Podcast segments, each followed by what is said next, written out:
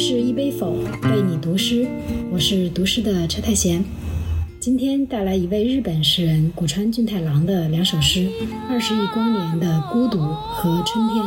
加上这首 bgm 世界的约定算是三首吧。谷川俊太郎是日本当代诗坛最有影响力也是日本家喻户晓的国民诗人。同时他还是一位剧作家翻译家。诗作数十年如一日的被收入日本从小学、初中到高中、大学的教材。同时，他的大量诗作也在全球出版，在国际诗坛享有盛誉，被誉为“宇宙诗人”，也被人称为“亚洲的普列维尔”。普列维尔是法国大诗人，最早我们读过他的《公园里》。古川俊太郎以不动声色的朴实文字，表达着宇宙级的思想深度。也可以说，古川俊太郎是一位世界性的诗人。他对自然生态、对弱者充满关切。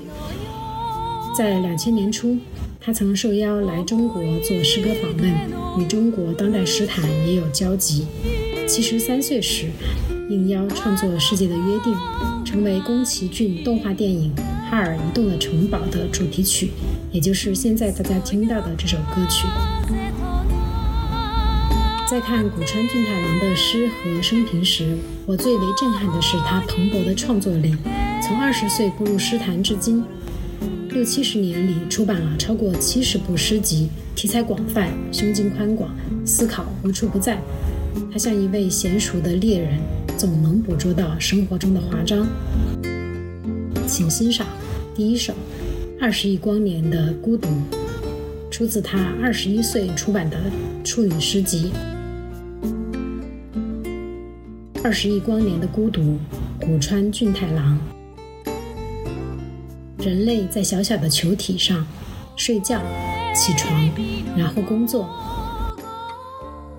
有时很想拥有火星上的朋友。火星人在小小的球体上做些什么？我不知道。或许噜哩哩、气噜噜，哈啦啦着吧。但有时也很想拥有地球上的朋友，那可是千真万确的事儿。那有引力，是相互吸引孤独的力。宇宙。正在倾斜，所以大家渴望相识；宇宙渐渐膨胀，所以大家都感到不安。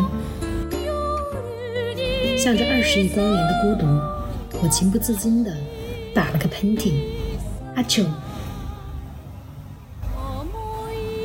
第二首《春天》，古川俊太郎。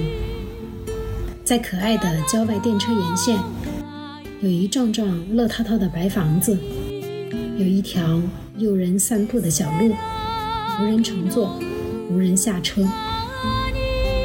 田间的小站，在可爱的郊外电车沿线。然而，我还看见了养老院的烟囱。三月多云的天空下，电车。放慢了速度，我让瞬间的宿命论换上梅花的馨香。